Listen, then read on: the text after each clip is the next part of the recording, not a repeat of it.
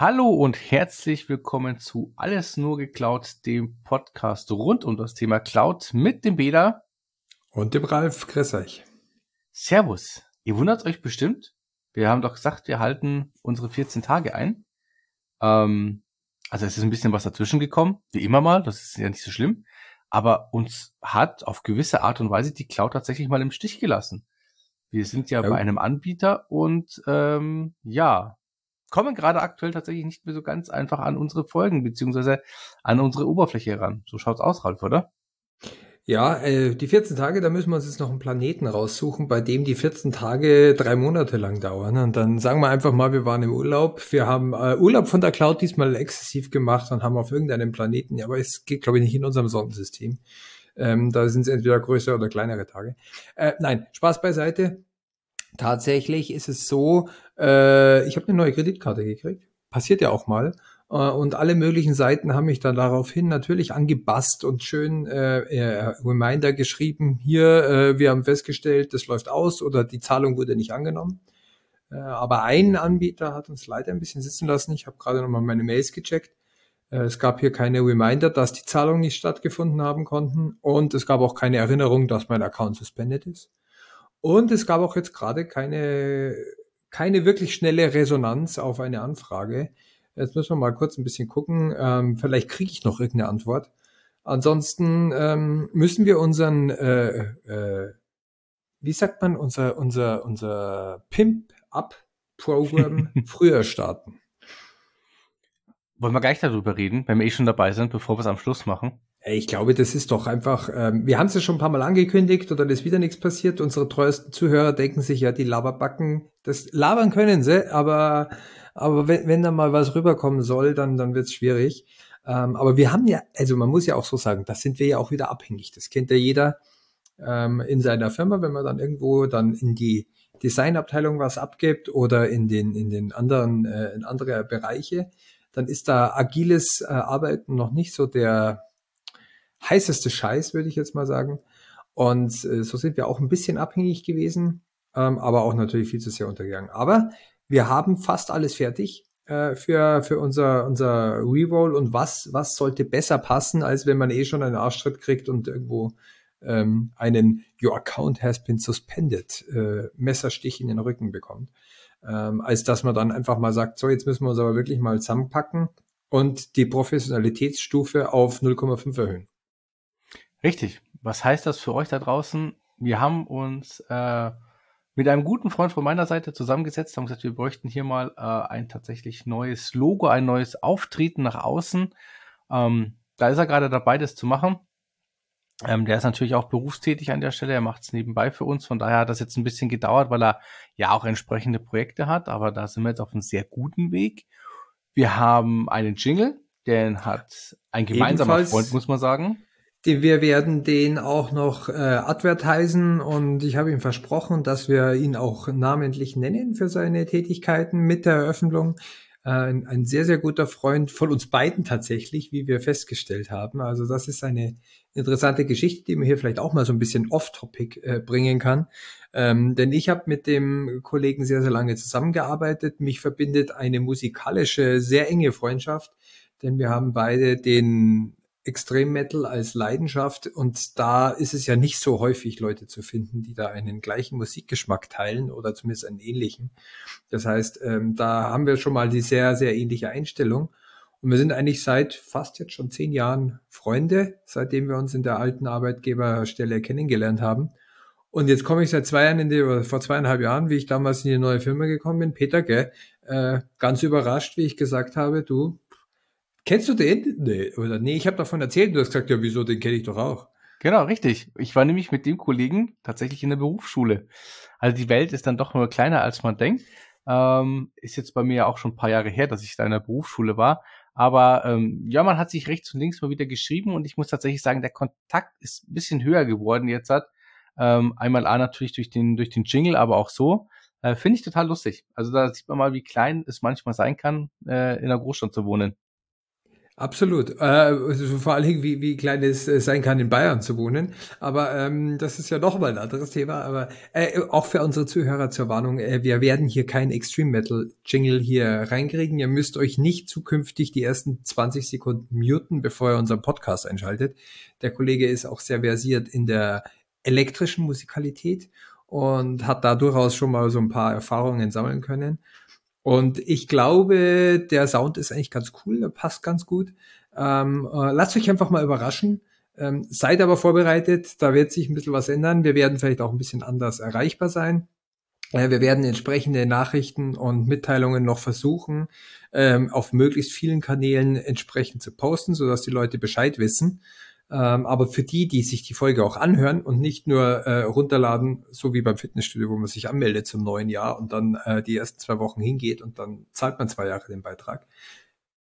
So soll es mit unserem Podcast nicht sein. Wir versprechen hoch und heilig, wir haben jetzt ein bisschen äh, investiert. Äh, wir geben da Gas und ihr versprecht uns Werbung zu machen und mit uns treu zu bleiben und 2022 ein geiles neues Podcast-Jahr werden zu lassen. Du hast doch was vergessen.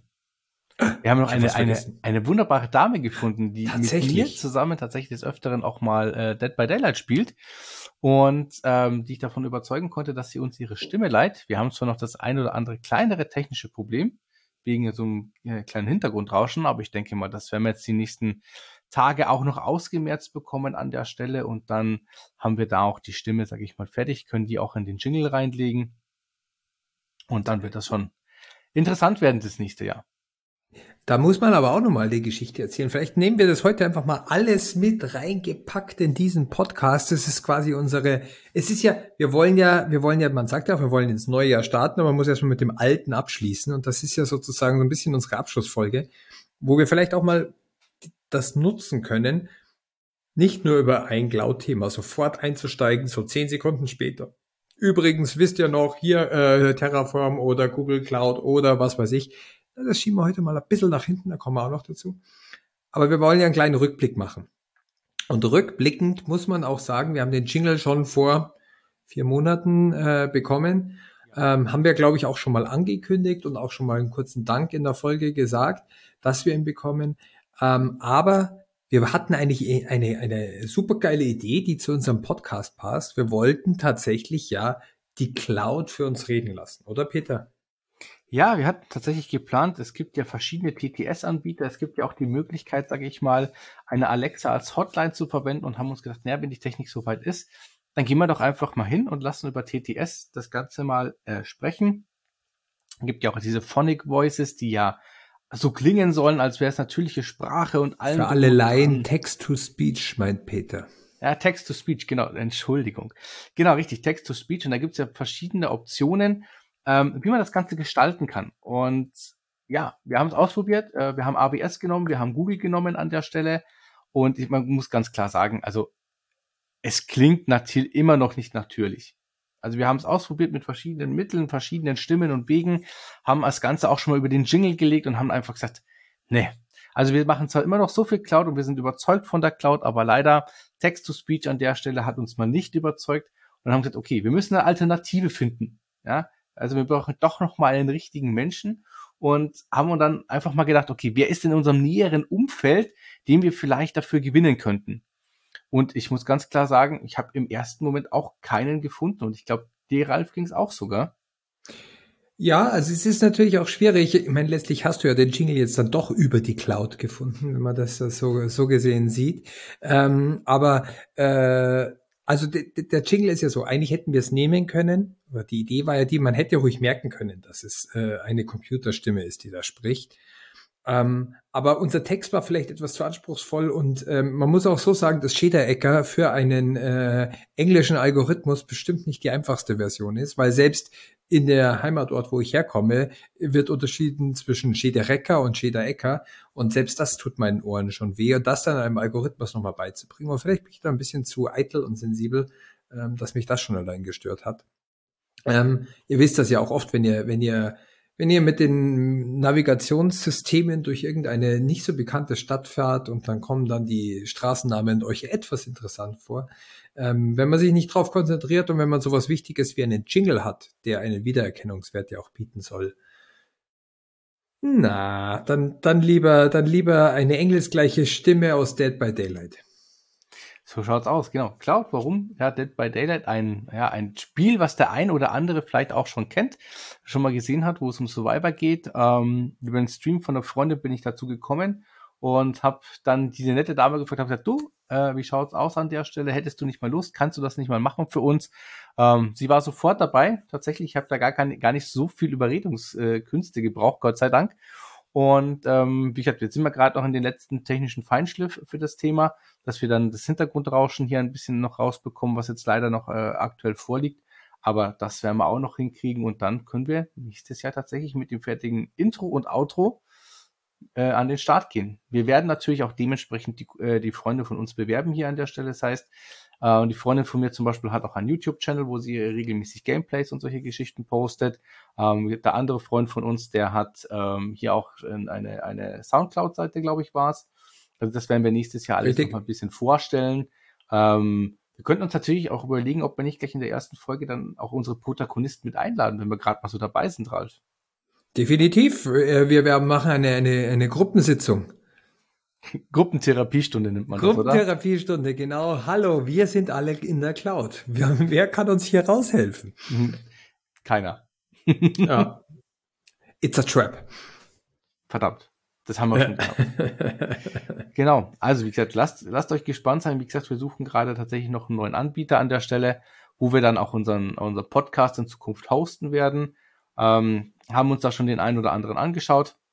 Also sind auch gerade da dabei, werden natürlich auch unsere alten Folgen mitnehmen zu dem neuen äh, äh Hoster und werden auch schauen, dass wir diesen RSS-Feed, den wir bei Apple und Co. haben, dass wir den vielleicht umlegen können an der Stelle, dass ihr dann natürlich auch dementsprechend auf dem neuen Host auch landet und jetzt nicht den Feed nochmal neu abonnieren müsst oder ähnliches. Also da sind wir gerade dabei. Ähm, lasst euch überraschen, wie erfolgreich der Ralf und ich da sein werden. Ja, irgendwas müssen wir uns ja auch mal überlegen, damit wir in den äh, Weihnachtsferien nicht ganz einrosten. Äh, ich freue mich schon wieder drauf, wenn ich mir erstmal überlegen muss, wie meine Passwörter sind. Äh, am, äh, wann komme ich zurück? Äh, 8., 9., ab 10. Äh, Januar bin ich dann wieder verfügbar. Sind ja nur 14 Tage, aber ähm, ich versuche dann doch immer so viel wie möglich zu digital detoxieren. Ähm, naja, das, kann, das, das Passwort in der Zeit muss ich mich dann mit, mit, mit Podcasts ein bisschen fit halten. naja, schauen wir mal. Du kannst den Zettel nehmen, unter die Tastatur kleben, dann weißt du es dann am ersten Arbeitstag wieder. Ah, das schreibe ich mir einfach irgendwie so, hier klebe ich mir am Monitor. Das ist mir viel sicherer. Da komme ich mir dann viel professioneller vor. Am besten oder ich hänge es mir so hin, dass man es schön in der Cam noch lesen kann im Hintergrund. Und dann nehmen wir auch, können wir nächstes Jahr dann auch mal so ein bisschen Videopodcasts aufnehmen, damit die Leute ja. auch mal äh, Angst vor uns kriegen, wenn sie uns live sehen. Äh, ich glaube, vielleicht ist das für den einen oder anderen. Schreibt uns das doch mal. Feedback äh, an uns. Äh, wollt ihr uns sehen oder sollen wir noch lieber bei Audio bleiben? Interessante Frage. Gell? Wäre doch auch mal was. Da, ich habe ja auch schon mal vorgeschlagen, so einen kleinen äh, ähm, Outdoor-Podcast zu machen. Ich habe, wenn man, wenn man YouTube einschaltet, bekommt man immer häufiger mit, dass die Leute jetzt am liebsten aus ihrem Auto ihre, ihre, ihre YouTube-Casts äh, aufnehmen. Ich habe das zuerst immer bei äh, Flat Earthern, die ich auslachen durfte oder bei irgendwelchen Verschwörungstheoretikern gesehen, wo ich mich immer gefragt habe, warum sitzen die im Auto am Steuer, wenn die ihren Videoding aufnehmen? Vielleicht heißt es der einzige ruhige Ort, wo nicht irgendeine Furie von Frau oder Kindern sie äh, zur Sau macht, wo sie mal ein bisschen den großen Macker raushängen lassen können, weil sie ungestört im Auto sind. Das ist ja ein deutsches Hobby.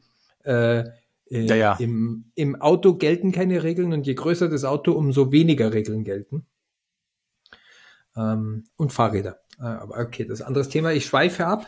Äh, wir wollten eigentlich über was ganz was anderes reden, gell, Peter? Wir? Nein, wir wollen doch, wir reden immer drauf los, also von daher. Aber stimmt, tatsächlich, stimmt. wir haben gesagt, wir schauen jetzt, dass wir die Folge noch dieses Jahr online bekommen.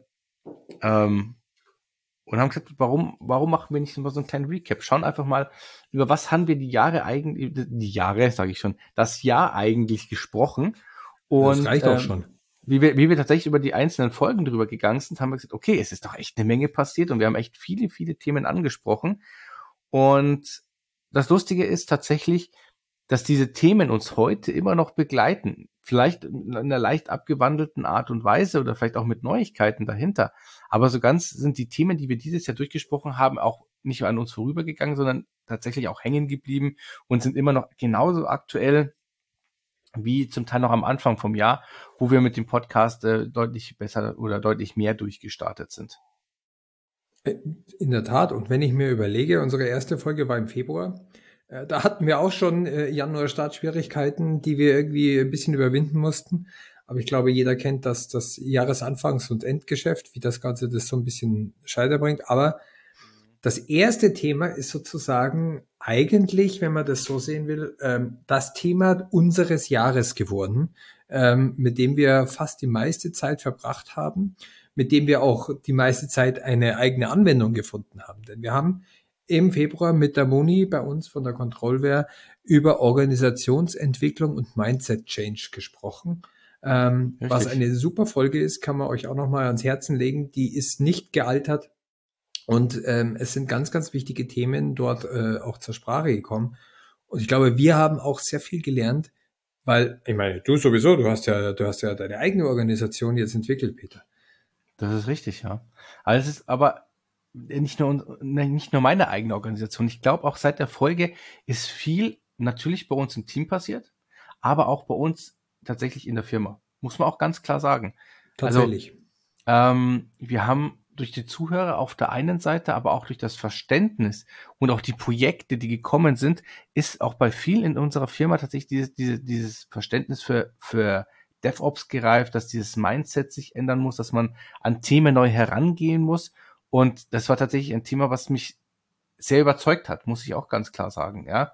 Ähm, Anfang des Jahres haben wir noch drüber gesprochen und wir haben gesagt, ja, wir müssen mal schauen, wo sich hin entwickelt, wie sich es entwickelt bei uns im Team, aber auch bei den Kunden. Und ich muss sagen, es ist ein, es ist ein Thema geworden, was sehr groß geworden ist, ja, was viele Firmen verstanden haben und wo auch viele Firmen tatsächlich unterwegs sind.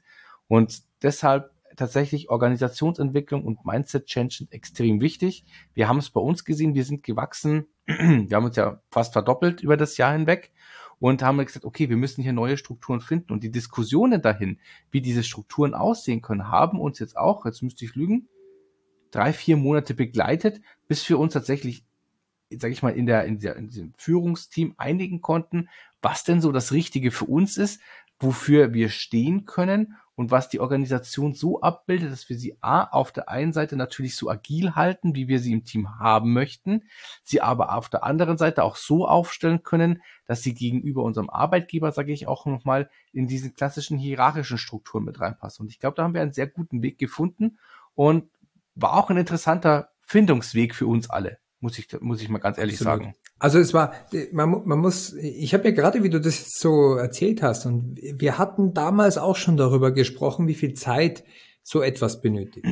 Und Richtig. wie, und äh, auch in, in, in Workshops oder in, in, in, in äh, einzelnen äh, Sitzungen, die ich halte, Sitzungen sage ich schon, das hört sich an wirklich wie, wie in einer Therapiegruppe, aber manchmal komme ich mir tatsächlich so vor. Ähm, wie, wie die Leute oftmals und immer wieder unterschätzen, wie dieses Mindset Change Zeit kostet. Denn selbst wenn ich es verstanden habe, bis wir Menschen uns in unserer Gewohnheit, in unseren Bewegungen, in unserer Art zu reagieren umstellen, dass sowas geht nicht von heute auf morgen. Wir merken es, wenn man sich heute mal auch rekapituliert, wie war noch vor eineinhalb Jahren, als die Corona-Krise rausgekommen ist, äh, unsere Reaktionen. Wir haben bei einer Inzidenz von 30 äh, sind, haben sich die Leute in den Keller eingesperrt und haben die Fenster zugeschweißt. Äh, heute äh, kriegen wir, gut, okay, Impfungen, aber das ist alles Mindset-Change, der dahinter läuft. Und in der Cloud, selbst wir haben gemerkt, die Corona-Epidemie hat das angefangen, aber jetzt eineinhalb Jahre später greift der Mindset-Change, der quasi mit einem Cut gekommen wurde, jetzt verstehen die Leute immer mehr, was das alles für sie bedeutet. Auch, dass es sich nicht ändert, auch, dass es nicht wegdrücken kann oder nicht auf die lange Bank schieben kann. Und wir, die wir in unserer Abteilung einen sehr hohen Adaptionsgrad schon hatten für dieses gesamte Mindset- und Organisationstransformationsthema, haben vier, fünf Monate über dieses Thema gesessen, um das Ganze hinzubekommen. Und wir werden auch nochmal mindestens so lange brauchen, um das Ganze dann leben zu können, wenn wir es eingeführt haben. Das heißt, selbst wir reden über einen Zeitraum von einem Jahr in einer in einer super Cloud-affinen Umgebung mit Leuten, die Bock drauf haben, die alle wissen, dass sie das machen müssen, um das rüberzubringen. Jetzt transformiert euch das mal. Wie, wie schaut es dann aus in einer Firma, die noch nicht einmal die gerade erst gelernt hat, dass sie sich darüber Gedanken machen muss. Und da reden wir nur vom Mindset Change, noch nicht mal vom Skillset oder noch nicht mal vom Toolset. Schon gleich dreimal nicht. Und Korrekt, wenn ja. aber dann das Toolset kommt, und nur um das Thema von damals auch nochmal aufzugreifen, äh, dann, und das Mindset nicht da ist, dann haben wir damals schon gesagt, wenn wir haben hier momentan einen riesen, riesen Konflikt, wenn Toolset und Mindset nicht übereinstimmen. Und das ist gar nicht, da müssen wir gar nicht über Cloud und DevOps reden, sondern das ist einfach nur, da kommt irgendjemand daher, der stellt dir ein agiles Tool vor, womit du jetzt dein Projektmanagement machen sollst. Wenn du aber noch im Kopf deinen Wasserfall hast, ich glaube, Björn, du kennst jemanden, ähm, wenn du im Kopf noch deinen Wasserfall hast und willst aber plötzlich mit agilen Tools arbeiten, dann ähm, wird das ganz schwierig. Du wirst die Tools nie effizient nutzen können, du wirst immer Probleme kriegen. Ja, noch schlimmer, noch viel, viel schlimmer, Ralf. Die Leute werden dann Möglichkeiten und Wege finden, ihr altes Denken und ihr altes Handeln irgendwie in diese yes. neuen Tools reinzupressen. Dann sagen sie, hey, wir arbeiten doch agil, wir machen das doch so, wie ihr wollt, aber sie haben es nicht verstanden. Und das ist noch viel, viel schlimmer, weil dann tatsächlich dieser, dieser Big Bang, wo es dann rauskommt, dass es eigentlich nicht so ist, kommt dann zu einem Zeitpunkt, wo, wo es immer am ungünstigsten ist. Super Argument, denn die Leute rechtfertigen sich dann durch neue Tools, dass sie ihr altes Mindset behalten können. Dann machen sie, wie heißt es, äh, äh, neue Kleider oder ja, ja, ich, ich weiß schon, was du meinst. Äh, alte, alte, alte Hosen in neuen Schuhen oder irgend sowas. Ah ja, ist egal. Ähm, aber, aber richtig, Riesengefahr. Dann wird gesagt, hey, wieso? Ich habe das doch alles in Jira gemacht oder was auch immer. Ähm, wir, wir, wir hatten einen Workshop, jetzt soll ich erst, da haben die Leute argumentiert, dass sie mit DevOps und Agil arbeiten, weil sie schon Kanban-Boards nutzen. Kann man machen, kann man aber nicht machen. So, äh, heißt nix im, im, in dem Sinne und das ist echt ein Problem. Gefährlich ist das sogar, sehr gefährlich. Ja, weil das Problem ist, dass natürlich dann Leute, die natürlich auch ausgehen, dass man wirklich diese Agilität besitzt und so weiter und auch dadurch, dass sie die Tools nutzen, dass man es verstanden hat und auch dieses ganze Mindset umsetzen. Und wenn das nämlich nicht der Fall ist, ja, dann haben wir tatsächlich ein richtig großes Problem. Aber das wird halt auch von vielen nicht verstanden, weil solange meine Arbeit ja so weitergeht und ich das so tun kann, wie ich es tun kann, warum soll ich mich denn dann ändern? Und das ist tatsächlich ein großes Problem auch. Äh, sage ich mal, organisationsübergreifend. Und das ist, glaube ich, immer das viel wichtigere Thema. Wir haben viele Kunden, die sagen, wir in der IT sind ja agil. Und sie sind es vielleicht sogar auch. Aber das Problem ist, was bringt's mir denn, wenn ich in der IT agil bin, gewisse Thematiken machen kann, aber im Endeffekt meine Consumer, die anderen aus der Firma hinten raus, es nicht sind? Dann habe ich doch ein Problem. Weil schlicht und ergreifend Exakt. dann wieder die alten, alten Prozesse auf was Neues treffen. Ja, dann haben wir, dann ist es richtig problematisch an der Stelle. Ja, und, und es ist sogar, also erstens mal ist es so, dass die, die Leute, die dagegen sind, die können sich noch rechtfertigen, dass die anderen ja nicht so arbeiten und das da auch noch funktioniert. Die Leute, die nur skeptisch sind, die werden sich sagen, äh, warum will ich überhaupt den Wechsel machen, wenn es die anderen nicht machen? Die müssen es doch auch erstmal machen. Es gibt viel mehr Argumente. Und das ist, das ist ein riesen Reibungsfeld, wie so eine Organisation, die sich das ist also wirklich Reibung. Das bremst sich immer weiter aus, dieses gesamte Thema. Großes Problem.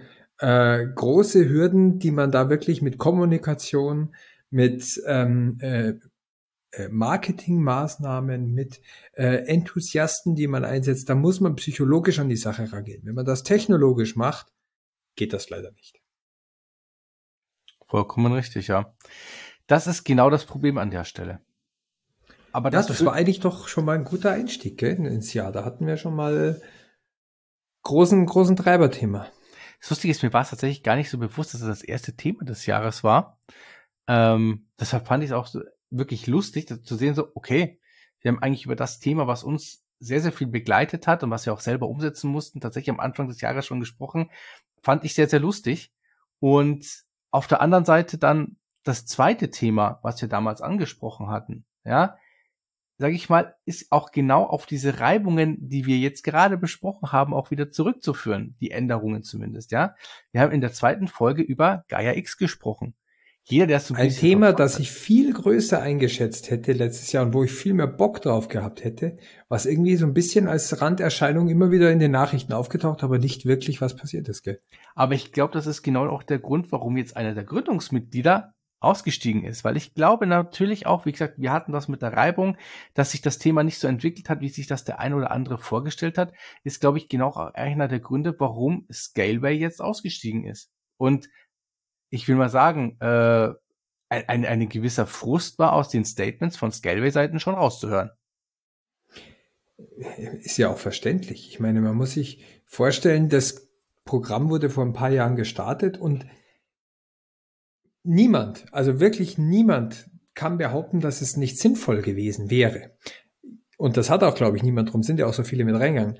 Jeder, aber auch wirklich jeder hat Angst gehabt, dass es die Politik verbockt. Ähm, und alle innerhalb des Programms haben gesagt, nein, diesmal nicht, das Thema ist so wichtig, das dürfen wir nicht verbocken. Es wird auch wahrscheinlich am Ende nicht verbockt. Wir haben das mit Galileo gesehen, wir sehen das mit ganz anderen Sachen. Da wird halt einfach so viel Geld reingebuttert, bis es am Ende doch noch ein Ergebnis hat. Aber es ist halt total unwirtschaftlich. Aha, aha. Ja. So, äh, aber es ist halt total unwirtschaftlich. Ähm, aber wir haben momentan die Tendenz, ich habe mit zwei anderen Französischen oder mit einem anderen französischen Unternehmen darüber gesprochen, die das äh, ganze Projekt auch auf politischer Seite treiben und die da vielleicht eine Hoffnung dahinter haben, auch andere Standards zu machen. Man muss sich mal vorstellen, ähm, bei Identity Providern zum Beispiel. Also das ist, das ist das Thema, wo ich, wo ich ganz oft in Kontakt gekommen bin mit einer Hoffnung, wo dann dahinter diese, diese Seifenblase Gaia X gelegen hat. Ähm, was nutzen wir heutzutage ganz häufig? Weil wir wollen uns nicht bei jedem, ich, ich nenne es immer so ein bisschen so das, das PayPal für Identities. Ist das, äh, weil PayPal wurde deswegen eingeführt, weil ich nicht jedes Mal, wenn ich irgendwo einkaufe, jedem x-beliebigen Anbieter direkt meine Bankdaten mitteilen will, sondern ich will da eine, einen Proxy dazwischen haben, so hat es ja eBay äh, auch eingeführt dafür, dass ich einfach äh, sage, dieser Proxy verwaltet meine sicheren Daten und der bestätigt anderen nur ja oder nein, Zahlung erfolgt oder nicht erfolgt. So, das ist eigentlich eine super Erfindung. Und genau das Gleiche gibt's ja mit den Identity Providern, die äh, nichts anderes machen, als ich will meine Identität nicht in ihrer Gänze allen möglichen Seiten preisgeben, sondern ich will nur, dass da ein Proxy ist, der sagt, ja, das ist wirklich die Identität. Ich habe das geprüft, ich bestätige dir, der ist es. Der hat über seine Zwei-Faktor-Authentifizierung gesagt, der ist es und dann darf er reingehen. So, aber welche Identity Provider haben wir denn äh, im Internet, Peter? Wie viele könntest du aufzählen, die Facebook, Google, äh, Microsoft, uh, da wird es aber schon tatsächlich ein bisschen enger. Spannend, ähm, eigentlich, gell? Ja, also, also das Lustige ist, so viele sind es, also für den privaten Gebrauch vor allen Dingen, sind es gar nicht so viele. Für die Firma könnte man das die drei genannt. Ja, also für, ich hätte für, für, für Firmen hätten wir noch Okta, One Identity und sonstiges, da kommt Ja, aber das sind alles Bezahlservice, die ich explizit zur Verfügung stelle, damit ich die anderen drei nicht nehmen muss. Genau, richtig, aber ansonsten sieht tatsächlich eng aus. Also da gibt es vielleicht auch den einen oder anderen kleineren, ähm, ähm, aber so würde ich jetzt tatsächlich auf die drei erstmal nur gehen. Genau, so. Das heißt, äh, und eigentlich ist da schon ein bisschen äh, äh, ein mulmiges Gefühl, weil was kriegen diese drei Anbieter alles mit? Die kriegen im Idealfall jede Kommunikation. Wie oft melde ich bei mir? Dann kriegen die drei nämlich plötzlich mit, wo ich mich sonst auch noch anmelde. Das heißt, es gibt ja ganz viele Leute, die sagen, oh, pff, ich will mich nicht jedes Mal bei Facebook anmelden, aber äh, initial habe ich mich mal bei Facebook angemeldet und ich kriege dann, wenn ich mich bei jedem weiteren Mal bei einer dritten Seite anmelde, gar nicht mit, dass der jedes Mal bei Facebook nachfragt, ob meine Identität auch wirklich bestätigt ist. Das ist ein mega Datensammelkrake, die ist noch viel, viel besser wie alles andere, diese Identitätsprovider. Mhm. Weil die kriegen unser gesamtes User-Profil mit, wo sie es nie mitgekriegt hätten. Das ist so ein bisschen wie die Payback-Karte im Supermarkt. Der, der, der Einzelverbraucherhandel würde nie mitkriegen, dass ich mir heute mal Dinkelspaghetti gekauft habe, wenn ich nicht diese, also ich als Person, der würde nur feststellen, irgendjemand hat Dinkelspaghetti gekauft. Aber wenn ich meine Payback-Karte ziehe, sagt, ah, da, da, da steht der Ecker, du, jetzt ist er auf Öko umgestiegen, jetzt können wir ihm gleich irgendwo anders nochmal ganz andere Produkte anbieten. Und das ist das Ding. Und das liegt komplett zu, also ich würde jetzt mal sagen, 95 Prozent in amerikanischer Hand bei drei der größten IT-Unternehmen, die uns Richtig. alle diese Daten, die wir ihnen eh schon in den Hals stecken, noch mehr abgreifen. Ähm, und das ist tatsächlich ein Problem, weil die kriegen dann, jeder von uns hat das mit dem Android-Handy, ja, mit Google anmelden oder mit dem Apple-Handy. Ich glaube, Apple bietet es auch noch so ein bisschen an.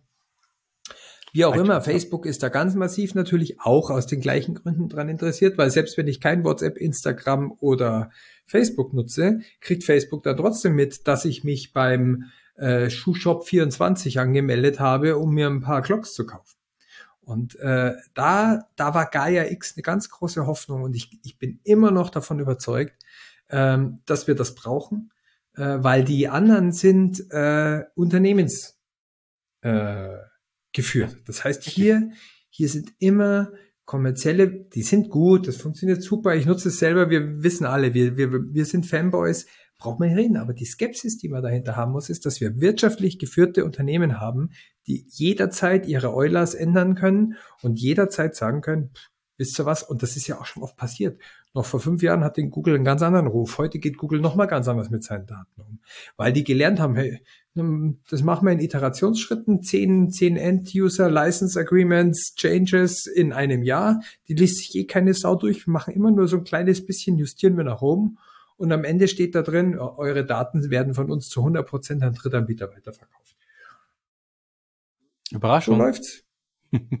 Ja, das und, ist, und, aber das, und ist das kann man bei. Companies nie ausschließen. Und wenn wir dann ein staatlich reguliertes Ding haben, dann kriegst der Staat mit. Aber ganz ehrlich, äh, so reguliert und so vorsichtig wie unsere EU ist, ist es mir manchmal ein bisschen lieber, wenn die das in, irgendeinem Server haben, wenn es mal gescheit aufgebaut werden würde, oder wenn die dafür sorgen, dass es nicht gespeichert wird und zumindest mal darüber nachdenken, es nicht weiter zu verkaufen, als wie wenn es irgendwo anders bei irgendeinem Hersteller liegt.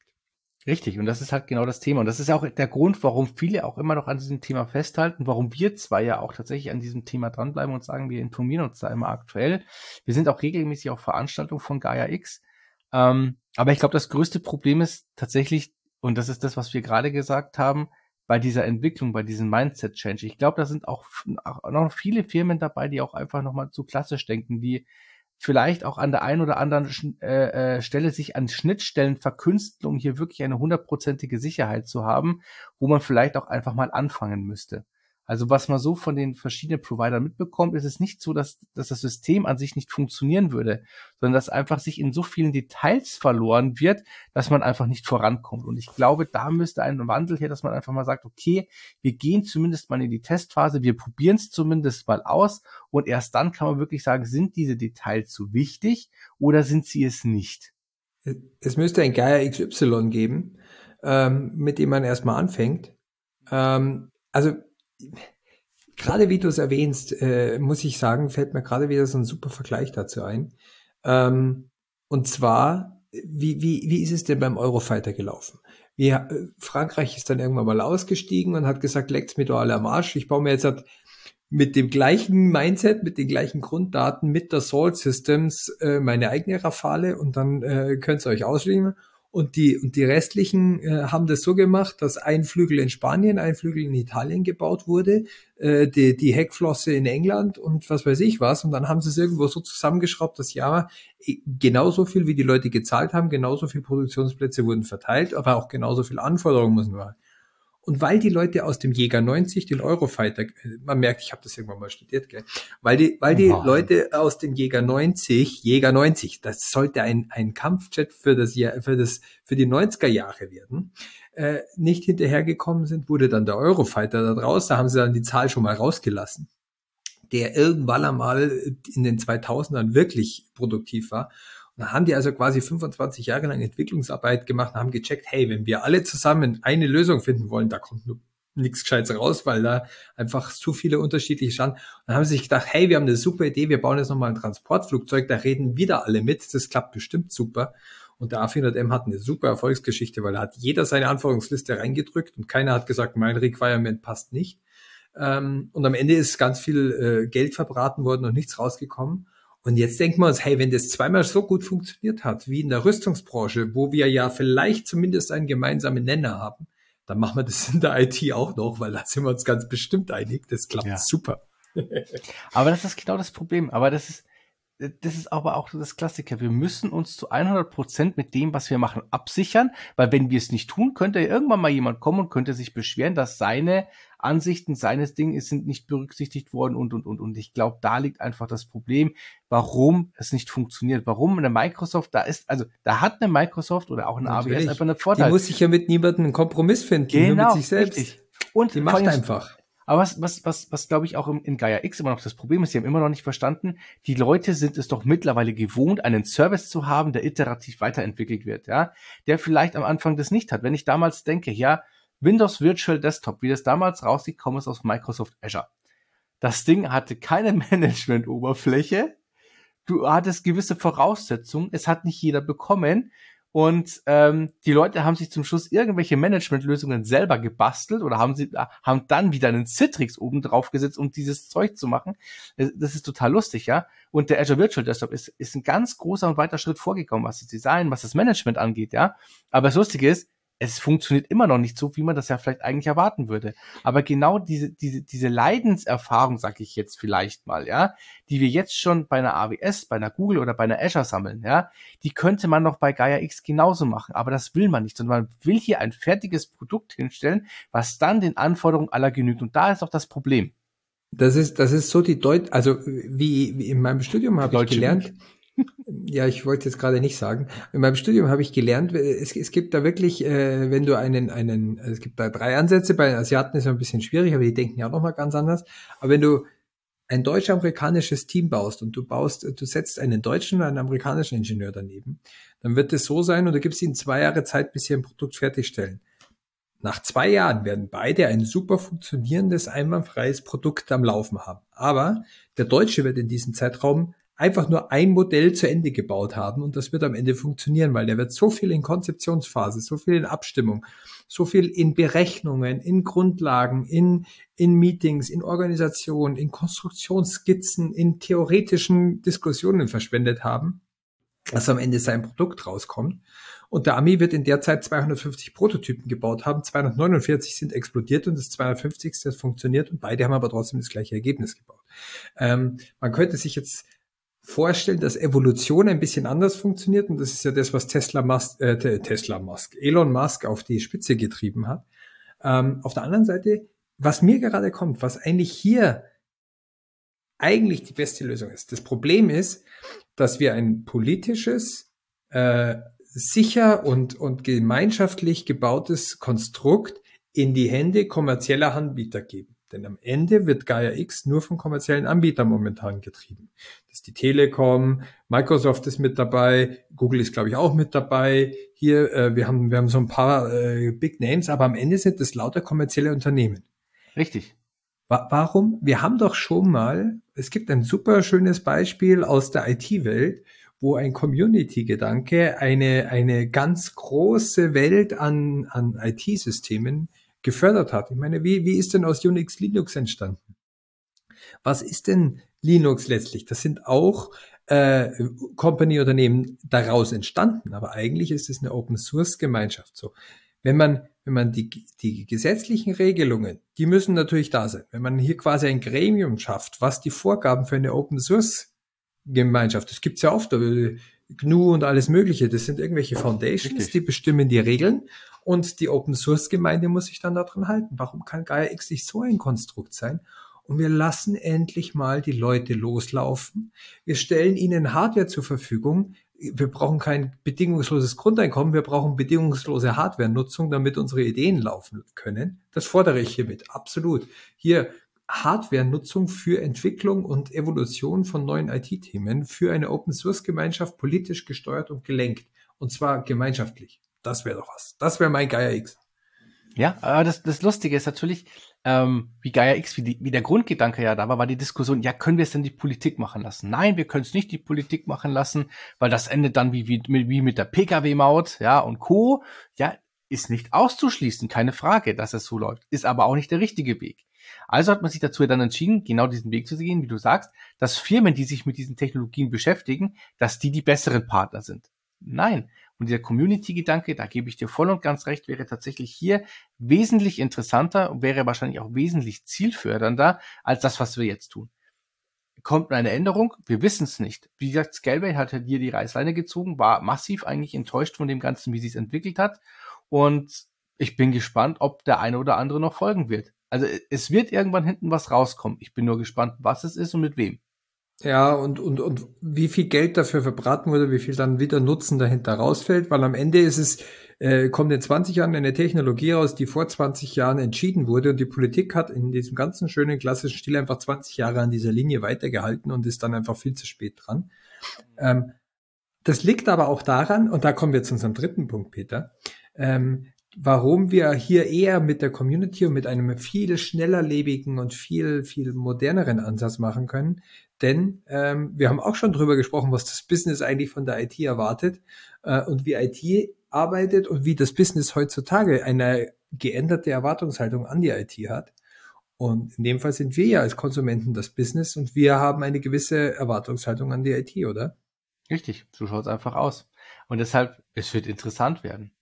Aber das hat, haben auch viele unserer Kunden gelernt, dass IT nicht mehr der Treiber ist, wie sie es bisher waren, sondern dass es im Endeffekt ihr Business ist, mit dem ja sie im Endeffekt auch erstmal ihr Geld bekommen, ihre Budgets bekommen, wenn die, wenn, die, wenn das Business richtig funktioniert. Und ich glaube, das war dieses Jahr sehr, sehr deutlich zu sehen. Und ich habe tatsächlich äh, in einem Workshop vor kurzem zum ersten Mal von einem Unternehmen gehört, die auch gesagt haben, ja, dieses Customer Service, äh, dieses technologiezentrierte Denken in der IT, das hatten wir auch mal. Mhm. Aber das haben wir schon bewusst vor Jahren aufgegeben und wir müssen noch dran arbeiten. Aber wir wissen, dass wir von diesem technologiezentrierten Denken weggehen müssen, hin zum kundenorientierten Denken. Ich okay. war ganz perplex. Das, das, war der, das erste Mal, dass ein Kunde mir tatsächlich auf meine Folie, wo ich immer gedacht habe, ja, die sagen ja wir, wir sind doch nicht Kunden, äh, technologiezentriert. Äh, ja, stimmt, nee, für euch ist nicht der heißeste Scheiß, jetzt einen neuen Switch mit rotem statt gelbem Licht zu bekommen. Äh, habe ich noch nie erlebt. Ähm, äh, dass die mir das proaktiv gesagt haben und gesagt haben, ja, das versuchen wir schon seit Jahren, wir haben erste Erfolge, aber wir müssen noch weiter daran arbeiten.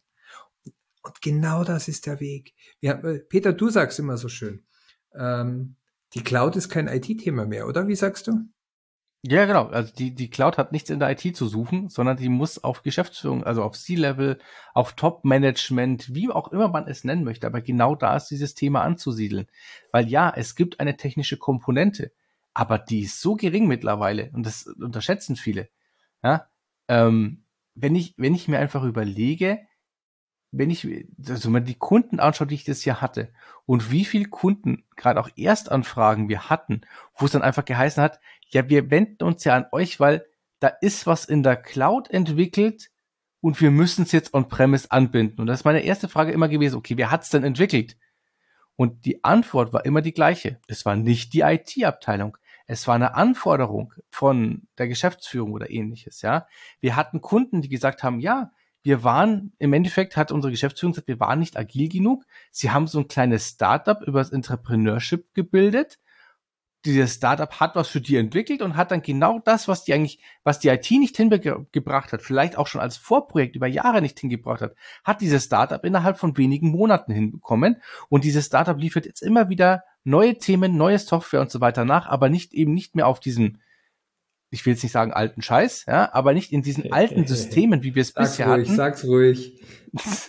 nicht in diesen alten Systemen, sondern tatsächlich in der Cloud. Die haben einfach eine Kreditkarte genommen, hatten ein Budget, haben gesagt, komm, wir entwickeln das jetzt hier. Und die hatten, glaube ich, auch eine recht gute Mischung zwischen, wir bauen Prototypen, die dann vielleicht explodieren und wir überlegen uns vorher, was ist wirklich sinnvoll und haben da einen sehr, sehr guten Mittelweg gefunden. Und da sind viele IT-Abteilungen oder auch viele Firmen vielleicht an der Stelle, nicht nur, nicht nur in der IT-Abteilung, sondern auch äh, abteilungsübergreifend hinweg, einfach zu sehr in ihren eigenen Silos gefangen, zu sehr in ihrer in ihrer speziellen und eigenen Kommunikation gefangen, dass sie da nicht mithalten können und müssen dann aber auf einmal neue Themen, von denen sie eigentlich überhaupt keine Ahnung haben, mal eben nach On-Premise anbinden und weil wir schon dabei sind, dann sollen sie auch den Betrieb übernehmen. So, klar, führt dann aber auch immer zu dem, genau zu dem Problem, wir stellen Leute vor, vor die vollendeten Tatsachen weil das Business sagt, genau das brauchen wir und so brauchen wir es und wundern uns dann aber auf der anderen Seite, wenn dann genau die Leute sagen, ja, dann macht euren Scheiß doch alleine. Das ist so. Ja. Ich sehe dich immer nicken, aber äh, erleben wir es anders. Ich muss dazu sagen, wir sehen uns hier ja tatsächlich, äh, äh, liebe, liebe Zuhörer, äh, was auch ganz gut ist, weil das sieht man nicht, wenn eine andere Luft holt oder irgendwie gerade kurz vorm Explodieren ist und man muss ihm jetzt eine Pause geben, dass er jetzt ja wieder reinreden kann. ähm, äh, also das, das, äh, das ist ein Riesenproblem, äh, diese, diese Transition-Phase, die du gerade beschrieben hast, oder auch diese, dieses, diese Awareness zu schaffen ähm, in den Unternehmen und vor allen Dingen dann auch noch am Ende den Betrieb äh, hinkriegen zu können und die richtigen Anforderungen, den richtigen Use Case zu finden. Ein, ein buntes Thema. Ich glaube, wir hatten es damals in unserer Folge sehr schön beschrieben. Was erwartet das Business? Man kann vielleicht jetzt als Retrospektive sagen, es ist noch viel krasser geworden. Ja. Ähm, es wird, es wird noch viel krasser werden. Äh, wir werden ähm, auch gleicher Workshop, deswegen hat mir der Kunde eigentlich sehr gut gefallen. Das war wirklich sehr positiv. Der hat auch gesagt, Leute, wir müssen uns davon einstellen, dass die Zeit, wie IT gearbeitet hat, hier und heute endet. Wir werden nicht mehr dieses klassische Bild haben. Und das muss man, das ist so schön gewesen, dass das der Kunde gesagt hat, weil wenn wir das sagen, werden wir oftmals dafür rausgeschmissen. Dann heißt, ja. da ist die Tür. So, ähm, weil wenn wir zu den Leuten sagen, Leute, ihr müsst euch mal im Klaren sein, wenn ihr weiter so ein äh, wie, es gab's auch immer schon mal so, ich bin heute total Phrasen Phrasen deleted, ich krieg gar nicht mehr hin. Ein weiter so kann's nicht geben. Äh, das funktioniert nicht. Ähm, wir müssen lernen und jeder Einzelne muss verstehen, dass es sich ändert, dass er mit einer anderen IT aufwachen wird in fünf Jahren, als es heute ist. Und zwar nicht wir werden nicht mehr unsere Server debuggen, wir werden nicht mehr unsere Server bearbeiten, wir werden, wir werden nur noch schauen, dass die Server richtig zur Verfügung gestellt sind. Wir werden nur noch schauen, dass das Business seine Aufgaben sicher erledigen kann. Wir haben viel mehr Organisation und Managementaufgaben. Du hast das schöne Bild, Peter, mit dem, mit der Ford T-Modell Produktion äh, äh, drin. Ja damals, damals haben die mit der, äh, die, bevor eine, eine Industrialisierung stattgefunden hat, hat jeder noch die Bleche gebogen und hat dann, war, war für, für seine Sachen zuständig. Und dann irgendwann mal sind die Leute nur noch da gewesen und haben überwacht, dass die Maschinen, die die Bleche biegen, die Bleche ordentlich biegen. Aber keiner ja, hat mir die Bleche selbst gebogen. Und das Lustige ist, ich sag genau dieses Thema, und das ist, das ist auch was, was uns immer begleitet hat, dieses, dieses Thema Automate Everything. Das betrifft ja nicht nur die IT, das betrifft auch Prozesse. Weil du sagst es ja. vollkommen richtig. Wie war es früher? Wir haben Einzelprodukte gehabt, ja, und in der IT ist das doch genauso. Wir hatten alle unsere Lieblings- und unsere Hassserver, die haben wir einzeln hochgezogen, die haben wir gehegt und gepflegt und wussten genau, was müssen wir da tun. Das war eine Einzelproduktfertigung, ja, die wir hier gemacht haben. Und dann kamen wir in die Serienfertigung. Und die Serienfertigung war im Endeffekt, dass wir so, ein, so eine gewisse Teilautomatisierung hatten. Wir hatten Hardening-Scripts, wir hatten solche Thematiken, wo wir gesagt haben, okay, gut, ähm, da sind wir vielleicht dann doch schon noch unterwegs, dann machen wir das. Wir können auch diese einzelnen Themen, aber es waren so nur die ersten Schritte an der Stelle. So, und wo wir jetzt aber hingehen, ist tatsächlich diese Automatisierung, dass wir viele von diesen Schritten, die wir in der Serienproduktion hatten, jetzt schon Maschinen machen lassen, ja. Zum Beispiel, wir machen selber die Bleche nicht mehr hin. Die Bleche werden im Endeffekt heute von einem Roboter dran gemacht, werden verschweißt, fertig. Ja, lackieren. Lackieren wird heute auch nicht mehr gemacht von den Leuten, sondern das Auto, wenn es lackiert ist, geht es einmal in die Lackierstraße und dann ist es fertig. Genau. Ja. Das sind genau die Themen an der Stelle. Und wo gehen wir jetzt hin? Wir gehen jetzt hin zu einer vollautomatisierten Fertigungslinie, wo wir Menschen zwar noch da sind, wo wir auch drüber schauen und dieses ganze Thema monitoren, wo wir selber aber nicht mehr am Band stehen. Und das ist genau dieser Automate Everything Ansatz, zu sagen, wir automatisieren alles, was wir automatisieren können. Wir überprüfen das, wir monitoren das Ganze, sind dafür da, aber wir greifen selber nur noch dann ein, wenn wir feststellen, wir haben ein Problem und nicht vorher. Und und kein Mensch würde auf die Idee kommen, dass derjenige, der die Maschine für die Lackiererei betreibt und in der Lackiererei arbeitet, kein gelernter Lackierer sein sollte, damit er die richtig betreiben kann. Mhm. Also das ist ja, das ist ein Riesenproblem, wo wir gerade stehen. Da sagen plötzlich die Leute, ja, wofür brauche ich denn den Datenbank-Admin noch? Wofür brauche ich denn den Netzwerkspezialisten noch, wenn das alles automatisiert ist? Ja, denkst du, dein, dein BMW baut sich, weil da ein Bäcker steht? Richtig. Nein, das stehen deswegen trotzdem noch die Spezialisten. Nur der Bäcker oder auch, auch die, bleiben wir in der Bäckerei, damit wir mal ein bisschen von diesem Automotive auch wegkommen. Ähm, der Bäcker, der in der Großbäckerei arbeitet, das ist trotzdem ein gelernter Bäcker. und kein Schlosser. Weil wenn der Schlosser die Bäckermaschine bedient, dann kommt da auch nicht das richtig raus, weil der gar nicht einschätzen kann, wie muss ich sie richtig bedienen, welche Fehler passieren, das, wann das ist das Produkt das Richtige. muss ja bewertet werden. Genau, egal was hinten rauskommt. Ich muss mein Wissen trotzdem noch haben und deswegen muss ich während der Lernphase immer noch den klassischen Bäckerhandwerk lernen, damit ich dann diese Ebene in diese Großmaschinentechnik bringen kann. Das ist für uns in ganz, ganz vielen Bereichen selbstverständlich geworden. Wirklich. Und das ist das, was das Business aber von der IT erwartet. Die stellen plötzlich fest, dass jetzt hat es gar nicht mehr notwendig ist, dass wir immer noch wie im äh, wie vor 50 Jahren Industrialisierung 2.0 machen, wo 4.0 angekommen ist. Da, das hat das Business gecheckt. Genauso wie ich frei wählen will. Ich kann frei wählen. Ich kann in die, in die, in die Dorfbäckerei gehen, wo mhm. wirklich noch der Bäcker um drei Uhr aufsteht, der macht seinen Teig selber, der hat seinen Sauerteig vor 34 Jahren angesetzt und, und nutzt den immer noch für seine Brote. Der baut mir den geilsten Leib Brot, aber der macht genau 200 Stück davon und kein Stück mehr, weil mehr kann er nicht.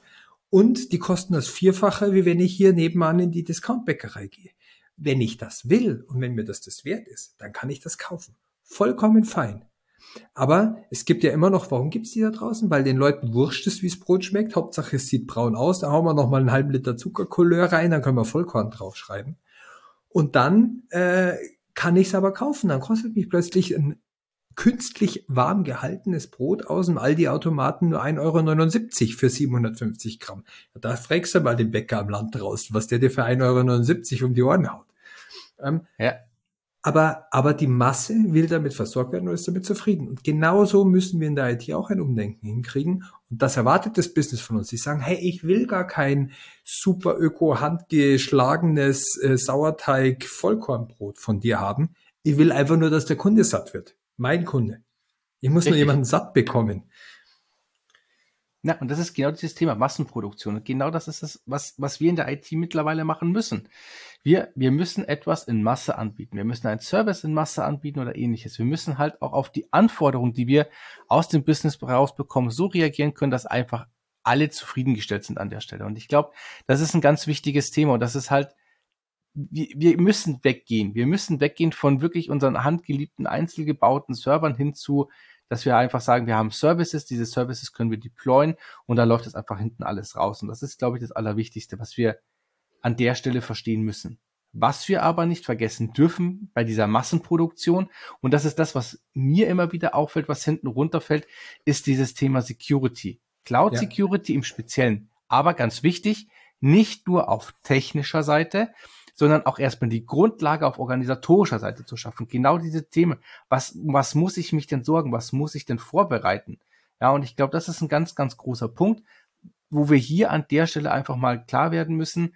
Ähm, wir müssen in Masse produzieren, wir müssen aber in Masse sicher produzieren. Das heißt, wir müssen uns auch jederzeit Gedanken machen, was sind denn die neuen Angriffsszenarien, was sind die neuen Angriffsvektoren, ja, aber auch darüber, was können wir denn von der organisatorischen Seite her schon vorher festlegen, um einfach unsere Umgebung sicherer zu machen. Ja, wenn ich hier an gewisse Vorgaben, äh, Azure Policies oder sowas äh, weiter denke in der technischen Umsetzung dann. Und das ist, glaube ich, ein Punkt, der in vielen Bereichen in diesem immer schneller werdenden und agiler werdenden Umfeld leider auch hinten runterfällt. Hauptsache, wir haben es mal rausgebracht. Sicher machen können wir es danach noch. Ich glaube, ein ganz großes Problem an der Stelle ist, also ich stimme dir uneingeschränkt zu, erstmal in allem, ähm, ein ganz großes Problem an dieser Stelle ist, dass die Leute sich vor zwei, drei Jahren, wie sie noch überhaupt nicht wussten, was diese Technologien können und sollen, sich mit diesen Buzzwords, Least Privilege, Zero Trust, ähm, und so weiter auseinandergesetzt haben. Also ich kenne selber bei uns ein paar Leute, wenn ich mich mit denen in der Firma unterhalte, dann denke ich, die haben Zero Trust sich vor zweieinhalb oder vor fünf Jahren angeschaut und die erzählen mir halt jetzt, fünf Jahre später, immer noch das Gleiche, was sie vor fünf Jahren hatten, weil das Wort hat sich ja nicht geändert. Ähm, dass wir aber mit unserer und, und mit diesen Riesenschritten, die wir letztes Jahr vorwärts gegangen sind, plötzlich Zero Trust kann es anders verstehen. Auch die Leute plötzlich kapieren, was mit Least Privilege gemeint ist, dass das nicht etwas ist, okay, du darfst nichts mehr, wir nehmen dir alle Rechte weg, damit du nichts falsch machen kannst, sondern Least Privilege heißt, du kriegst einfach, du kannst weiterhin exakt 100% genau so das machen, was du darfst, aber du kannst es dir ganz einfach nur für den Moment holen, wo du es brauchst und nur so viel, wie du benötigst Das ist, ja. eigentlich ist es der natürlichste Ansatz überhaupt. Ich habe, ist auch schon wieder länger her, aber ich habe einen schönen Film gesehen. Ähm, ich glaube, es war irgendwie so Wissen macht A oder sowas. Ähm, großer Fan, ich weiß gar nicht, ob es das noch gibt, habe ich schon lange nicht mehr gesehen. Da ging es drum, ähm, einen Geparden, ähm, die wollten schauen, dass sie, wie schnell kann ein Gepard laufen. Mhm. Und die haben gesagt, das Problem ist, der Gepard wird nie so schnell laufen, wie er kann. Das macht er nicht. Kein Tier läuft so schnell, wie es kann, nur weil es so schnell läuft, wie es kann, weil das wäre eine maximale Verschwendung von Energien, die gar nicht benötigt werden. Richtig. Das heißt, wir müssen den Gepard irgendwie dazu kriegen, dass er überhaupt so schnell läuft, wie er läuft. Und wenn wir kein Futtertier, also kein Roboter oder keine Line haben, wo der hinter einem Hasen herläuft, oder wenn der Hasen dann doch zu schnell ist, aber der Gepard sich sagt, auch für das kleine Futterstück ist es mir nicht wert, dass ich schneller laufe, dann wird der nie seine Maximalgeschwindigkeit erreichen, weil er sie ja gar nicht erreichen braucht. Und das ist eigentlich verdammt schlau, weil der denkt sich, wenn meine Maximalgeschwindigkeit, das müsste man mal irgendeinem Q, RSQ8-Fahrer auf der Autobahn erzählen oder so, gell? Aber ähm, ähm, wenn, wenn der, wenn der doch BMW, der, ich dachte, die wäre noch schlimmer als Audi. Äh, äh, stimmt. Alles die gleiche Bagage. Ähm, auf jeden Fall, ähm, wenn man, wenn man dieses Denken dauernd drin hätte, der denkt sich ganz, hey, um dieses kleine Fitzelchen Fleisch zu bekommen, muss ich jetzt nicht schneller laufen wie jetzt, weil da verbrenne ich mehr Energie, nur dass ich den kriege, dann lasse ich es lieber gleich bleiben und spare mit Energie, habe ich Reserven fürs nächste Mal. Das ist, im Prinzip ja. hat die ganze Tierwelt immer ein, ein, ein least privilege, ein least activity, ein least effort, ist es ja im letzten Sinne äh, System. Nur wir sind halt so gleichgültig und sagen, wir wollen immer gleich als Global Admin rumlaufen, nur weil ich mal den Namen von meinem äh, ähm, von meiner Ressourcen, von meiner leeren Ressourcengruppe ändern will oder sowas. Aber das. Lustige, das Lustige ist tatsächlich, ähm, ich habe das mal im Workshop verglichen mit Kindererziehung. Wir sagen jedem Kind, naja, du kannst doch eh nicht mit allen Spielzeugen gleichzeitig spielen. Ja. Räum doch die weg, die du nicht brauchst.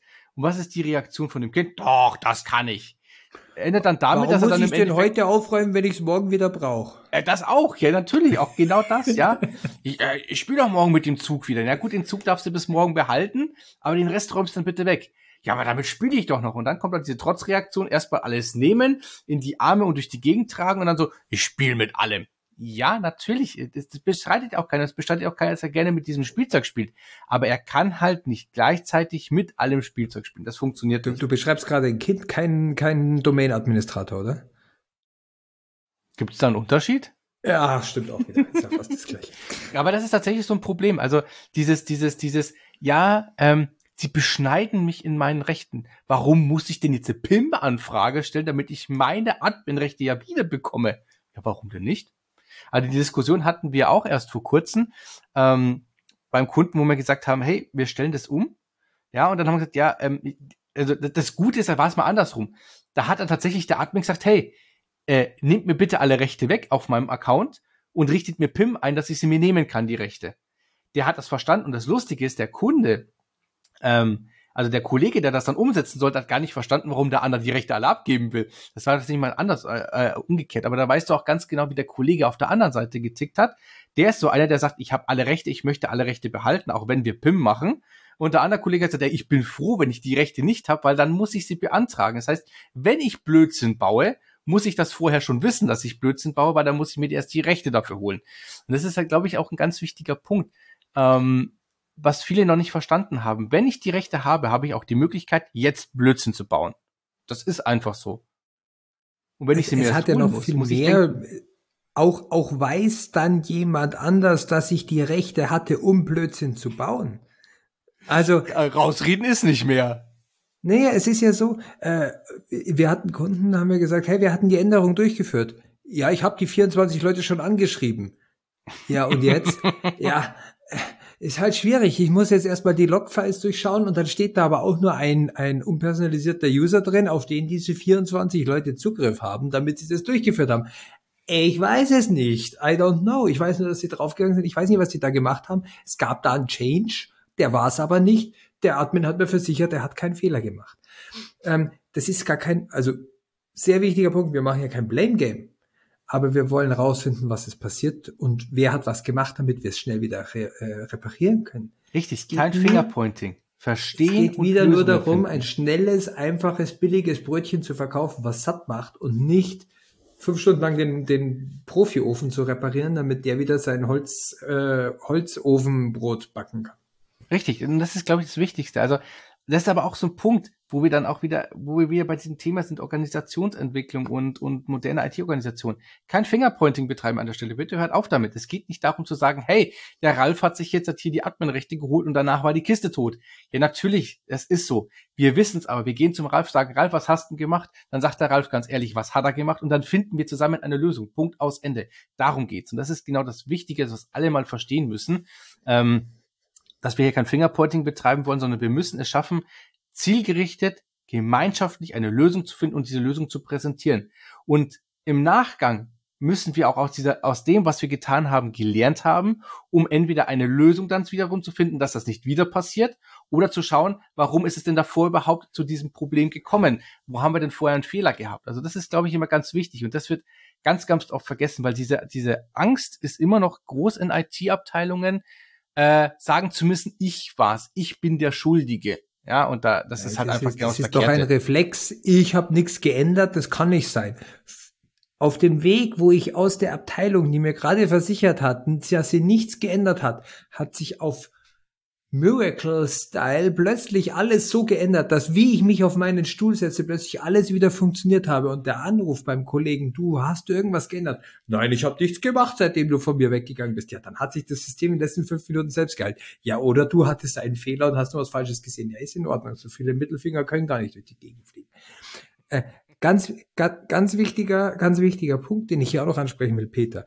Es geht, wir haben jetzt einmal diese Security Vermeidungsstrategie auf menschlicher Ebene angesprochen. Ganz, ganz wichtiger Punkt bei der IT-Security ist auch, dass diese ganzen Szenarien, Least Privilege, Zero Trust, wie sie alle heißen, auch dafür dienen, dass wir die Möglichkeit, dass wir euch erstmal enablen, Automatisierung auch in der Security zu erreichen.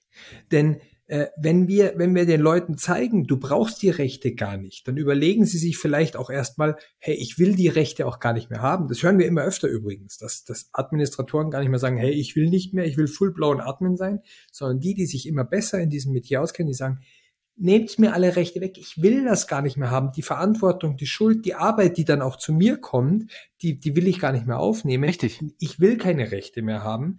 Stattdessen bauen, geben wir das einem überwachten Service Principal oder einem nicht natürlichen Account, der wirklich dann dokumentiert die Änderungen durchführt in einem codebasierten Input. Heißt ja nicht nur Infrastructure as Code, sondern äh, Everything as Code.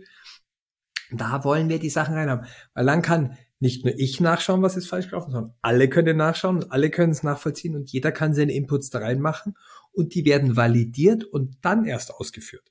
Und dann Richtig. vielleicht noch sogar über Stages ausgeführt. Dann kann ich meine Security auf Stages ausrollen, kann die testen und habe ganz andere Möglichkeiten, als wie wenn ich an einem Live-System, nur weil mich einen nervösen Anrufer am Ohr habe, sofort im Produktivsystem drei Haken setze. dann ist vielleicht der eine Anrufer glücklich, aber die anderen 900 kriegen gerade einen Absturz mit oder da funktioniert nichts mehr. Das kriege ich aber erst wieder mit, wenn der nächste anruft. Da wollen wir hin.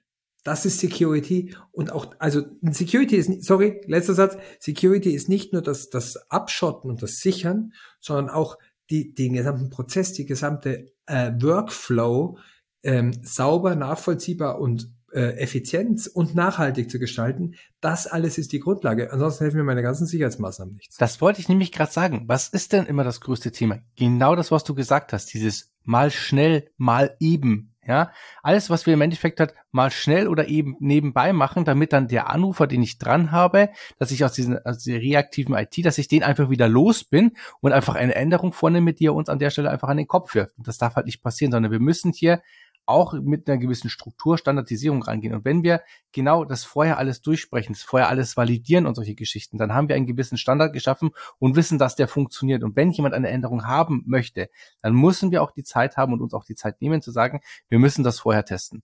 Und dann sage ich mal, sind die Ausfälle oder die Probleme entstehen deutlich weniger. Wir können ja automatisierte Tests einführen. Das ist doch alles kein Problem.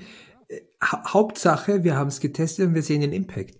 Weil das wird immer so bleiben. Äh, ich, seitdem ich in der IT bin, und das ist jetzt, ich habe glaube ich mit 16 angefangen, äh, wirklich auch mal so in die Enterprise-IT einzusteigen, äh, bei meinem ersten ähm, Job sozusagen, in dem ich war. Ähm, aber auch da war es schon so, dass jeder darüber geflucht hat, dass er am liebsten ein, ein Dev, Test und äh, Prod-System hätte. Ja. Nur es hat halt nie jemand bezahlt und alle haben gesagt, ja, der Schaden, den wir durch den ähm, durch den Fehler haben, wenn ein Produktivsystem ausfällt, ist, weil unsere Leute so gut sind, weil wir so gute Spezialisten haben, weil es so selten vorkommt, ist der Schaden oder die Häufigkeit, dass so ein Fehler auftritt, dann geringer als uns die Kosten und das Ganze für das Testsystem dann. Und was war die, was war die Folge zwischenzeitlich? Die Leute haben zwar mit dem Schaden gut leben können, aber das Vertrauen ist runtergegangen. Und das Vertrauen in die IT war, glaube ich, noch nie so niedrig wie noch vor ein paar Jahren und ist immer noch, es steigt jetzt gerade wieder. Aber eigentlich gab es mal ganz, ganz viele äh, Situationen, wo die IT keinerlei Vertrauen mehr vom Business bekommen hat. Das dürfen wir nicht verspielen. Wir haben jetzt die Chance, das wieder zu holen mit unserer richtigen Security, mit unserer richtigen Vorausschauung und mit diesem Arbeiten. Da geht es gar nicht mal um Monetäres. Wir sind viel stärker auch hier in dem psychologischen Weg wieder unterwegs, damit die IT funktionieren kann. So schaut's aus. Aber Ralf, ich habe jetzt aber trotzdem eine schlechte Nachricht für dich, auch wenn ich in der IT bin. Wir sind schon oh. über die oh. Stunde drüber. Wir wollten ja eigentlich tatsächlich noch mal ganz, ganz, ganz kurz und ganz kurz bei uns beiden ist leider doch immer nicht ganz kurz, weil wir über die Themen noch mal so drüber fliegen und noch mal ein bisschen so Recap machen. Ähm, nachdem wir sind jetzt immerhin bis April gekommen. ja, immerhin, ne? Äh, sind wir aber tatsächlich jetzt schon, sind wir jetzt schon über eine Stunde drüber. Ich hätte gesagt, ähm, da muss wohl eine zweite Folge her. Hilft ja nichts. Dann schaut so aus, liebe Zuhörer. Wir werden im Endeffekt unseren, unseren kurzen Jahresrückblick, Sarkasmus off, äh, an der Stelle tatsächlich nochmal fortsetzen müssen in der zweiten Folge. Heißt aber auch für uns, lieber Ralf, wir müssen diese Folge dann auch dieses Jahr bringen, weil ansonsten, glaube ich, äh, werden wir gelüncht, wenn die erst Anfang nächsten Jahres kommt. Ähm, müssen wir dann schauen, dass wir den gleich noch fertig machen dass wir dann vielleicht auch zur Weihnachtszeit dann nochmal den zweiten Teil an der Stelle nachliefern. Äh, werden wir sehen, wie wir es zeitlich rausbekommen und würde sagen, wir hören uns demnächst in diesem Radio wieder. Genau, wir machen es wie die großen Hollywood-Blockbuster. Wir drehen erstmal einen Teil und stellen dann fest, dass wir noch einen zweiten brauchen. Äh, aber erst wenn der erste viel im Kino besucht wird, produzieren wir den zweiten. So machen wir es nicht. Wir produzieren gleich weiß, weiter. Also bis gleich, liebe Zuhörer, bleibt uns treu. Es gibt einen weiteren Teil zwei des Jahresrückblicks. Hm, Ralf, ich glaube, du warst jetzt ein paar Sekunden weg. Da sind wir wieder mit dem Thema, dass uns die Cloud heute irgendwie so ein bisschen äh, alleine lässt. Ich glaube, du musst dein, dein, dein Outro noch mal ganz kurz machen. Tatsächlich war ich weg, ja. Also bleibt uns treu, äh, bleibt der Cloud treu, auch wenn wir ihr vielleicht jetzt dann in ein On-Premise-Rechenzentrum folgen, damit wir keine Aussätze mehr haben, weil äh, die die, die äh, oberbayerische Grenze zu äh, Franken plötzlich im Altmühltal versetzt worden ist und wir keine, keine Verbindungen mehr gekriegt haben. Äh, bleibt uns treu, vielen Dank. Ich freue mich auf den zweiten Teil. Bis zum zweiten Teil. Servus.